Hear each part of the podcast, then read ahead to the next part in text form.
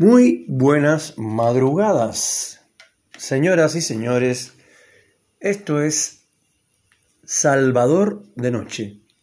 Salvador de Noche es un programa de podcast eh, donde eh, generalmente eh, yo comento diferentes temas. O sea, el, el, último capítulo lo hice de una serie de Kuwait. La verdad es que nunca había visto y yo, yo explicaba en el capítulo anterior que nunca había visto eh, esto, ninguna serie ni ningún nada de Kuwait. Y la verdad que la serie es muy atrapante y está muy buena. Y bueno, comenté eso. Y antes había hablado de eh, política, de, la, de una, o sea, tipo crónica política de lo que está pasando en el país a través de mi opinión personal, que siempre lo digo, me hago cargo y que trato de, ser una opinión descontracturada, ¿no? una opinión agresiva, parcializada, prepotente. Eh, o sea, lo que yo digo es ley, para nada. Todo lo contrario. Yo creo que los verdaderos líderes, no importa si son líderes eh, de un país o de otro país, o de un partido, de otro partido, son políticos o líderes en otro rango, son, son personas en general muy equilibradas, en general, ¿no? A no ser los dictadores, eh, no sé, que en general son desmedidos. Lo normal es que la persona sea, digamos, aplomada, diplomática, tranquila, por supuesto, con una inteligencia emocional y una inteligencia normal de alto rango, ¿no? Porque no solo debes tener conocimientos, sino también necesitas cancha, necesitas entrenamiento, para eso tienes tus asesores, porque por mucho que sepa una persona, esto está muy limitada porque el conocimiento es infinito. Entonces, ustedes se pueden preguntar, bueno, Salvador, pero ¿cuál es el punto? ¿A dónde vas con esa reflexión? El punto es que eh, eh, hay líderes disruptivos, como en el caso de Javier Milei, que tiene... Em, hay mucha gente que yo le llamaría irresponsable, con todo respeto, claro, que votaron por Milei y ya está, o sea, no me importa, es lo nuevo, punto, voto y ya está. No se pusieron a analizar cuál es su plataforma, qué es lo que él quiere, hacia dónde él apunta. Eso no. No importa, ya le di el voto. Y además hay una cosa muy interesante en este tema de, Javier Milei, porque yo he escuchado en algunas radios de acá en Neuquén y también radios más importantes de Buenos Aires, etcétera, que la gente comenta, o sea, salen al aire, ¿no? Por teléfono, a la radio, y, y hay tipos que dicen, Aguante, loco, mi ley, para mí mi ley es el mejor, loco. Sea, un tipo que habla así, tiene mínimamente primaria, no creo que haya llegado ni siquiera al secundario. Dos, se maneja en un mundo marginal. No estoy diciendo que los marginales son malos, estoy diciendo que los marginales son marginales. Entonces, es curioso que un marginal vote por mi ley que lo único que quiere, básicamente, es privatizarlo todo porque tampoco hay que irse a los extremos, como dicen por ahí, los extremos son malos. ¿A qué apunto con esto? Eh, siempre lo he dicho, el socialismo es un sistema realmente patético, anquilosado, sin mucho futuro. Eh, siempre digo lo mismo, eh, va desde el 17 de octubre, perdón, del 17 de octubre de 1917 el triunfo de la Revolución Rusa dirigida por Vladimir Ilyich Lenin Ulyanov, el príncipe rojo, que era un comunista, no, obviamente, y a la vez él estaba influenciado por las teorías de Marx y Engel, que también eran, eh, digamos, comunistas. Por eso eh, la gente dice, yo soy marxista, se refieren a eso.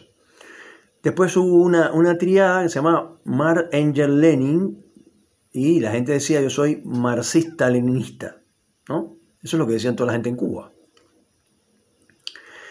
Entonces, volviendo a un comentario que hizo Milei hace unos minutos nada más, ayer creo que fue, no sé si fue ahora mismo o ayer, la verdad es que tengo la duda, pero el tipo dijo como ejemplo que el riachuelo de Buenos Aires o cualquier otro río que está contaminado por fábricas, fíjense lo que dice Milei, lo que, lo que se hace en estos casos, un Estado que funcione correctamente, es ir a donde está la empresa, llevar peritos, especialistas, y demostrar que las aguas residuales de la empresa que tiran al río está altamente contaminada y que tiene, no sé, por decir cualquier cosa, selenio, que es un material radioactivo, por decir alguna estupidez. O sencillamente eh, plásticos y suciedad en general. Hasta ahí, bien. Milley dice que esto es un país donde hay mucha agua y que hay que, mm, el agua, hay que privatizarla. Eso fue lo que dijo. O sea, como que yo diga, eh, no sé, eh, el planeta Tierra hay que privatizarlo, o sea, es de, tiene que ser de privados. Vamos a darse el mundo entero, se lo vamos a dar a, no sé, a De la Calle Pou, que es el presidente de Uruguay, o a Vladimir Putin, que es un loco hijo de puta, por ejemplo. Entonces, ley dice así textualmente que para mejorar y sanear el río, lo que hay que hacer es privatizarlo. O sea, privatizar un río. Un río que es de un país. Un río que es de todos. Todos tenemos derechos a bañarnos en las cataratas del Iguazú, en la parte de Argentina. Porque está en la triple frontera, ¿no? Entonces, todos tenemos derecho a bañarnos en el, en el lago Nahuel Huapi. Si la gente tiene valor para bañarse ahí, porque es frío, frío, pero no es el tema. Entonces este hombre tiene un grado bastante importante de locura. Algunos teóricos que dicen que, que decir que mi, ley es un loco es subestimarlo. A mí me parece que no. A mí me parece que hay muchas conductas de Javier Milei que son muy, pero muy agresivas, muy prepotentes y sobre todo muy locas. Porque a quién se le ocurre decir que privatizando un río lo van a limpiar. Para empezar, no hay una sola fábrica en el río. Para empezar, ahí ya se complicaría, porque entonces, si se lo damos a la fábrica de zapatos, que está al lado del río, fulana de tal, el río sería de la fábrica de zapatos. Y todo lo demás, todas las demás fábricas que hay en el río, Estamos hablando de fábrica, no de, no, de habitantes, no de personas, no de casas, no de barrios. Estamos hablando de grandes empresas que contaminan los ríos y los mares del mundo entero. Pero hablamos específicamente de las locuras desenfrenadas de Javier Milei. hay un sector de la población que está muy preocupado porque este tipo, si llega al poder, que es lo que indicarían las primarias, o sea, las elecciones primarias, lo dieron como ganador, eso podría cambiar. Sería desastroso tener un presidente que dice que va a dolarizar, pero no sabe cómo hacerlo, porque él dice cómo hacerlo, pero lo que él dice es una tontería. Eh, él dice que cada argentino debe 5 mil dólares, creo, alguna cosa así. Él y sus seguidores, esa es la otra los seguidores de mi ley quiénes son, porque eso es importante, dime con quién andas y te diré quién eres. Con esto no estoy diciendo que la solución, porque yo eh, hago cero proselitismo, en ningún caso, mi religión es la católica, pero yo soy incapaz de decirle a los musulmanes que la única religión, la, verdadera y única religión que hay en el mundo es la religión católica. Eso está mal, hay que respetar, hay que respetar a los judíos, hay que respetar a los esto, árabes, a los musulmanes, o como quieran llamarlo, no importa. El caso concreto, también dijo cosas del Papa. Yo la verdad que no tengo ni media onda con el Papa. Porque el Papa siempre se asoció, la Iglesia Católica, se asoció con el tema de los pobres, de los humildes, de los desclasados, de la gente que no tiene un plato de comida, de la gente que vive en la calle, siempre la iglesia a través de, sí, también ha hecho barbaridades, violaciones, todo lo que ustedes quieran. Pero básicamente la iglesia católica tiene una parte que es defender a las comunidades, eh, digamos, más vulnerables. Y Javier Milei atacó al Papa de una manera brutal. Repito, a mí el Papa como figura me parece patético, la verdad. Sinceramente, es un hombre muy inteligente, todo lo que ustedes quieran, pero recibe eh, o recibió a Eve de Bonafini, a, a Cristina Kirchner, a, bueno, a, todos los que ustedes saben que han ido. Sin embargo, partiendo de la base de la teoría religiosa de la religión católica, todos, todos los católicos, sean quien sean, negros, gente pobre, gente sucia, o ricos, multimillonarios, políticos, etc., tienen exactamente el mismo derecho de pedirle a Dios y de que Dios lo ayude, ¿no? Para el que cree en la existencia de Dios.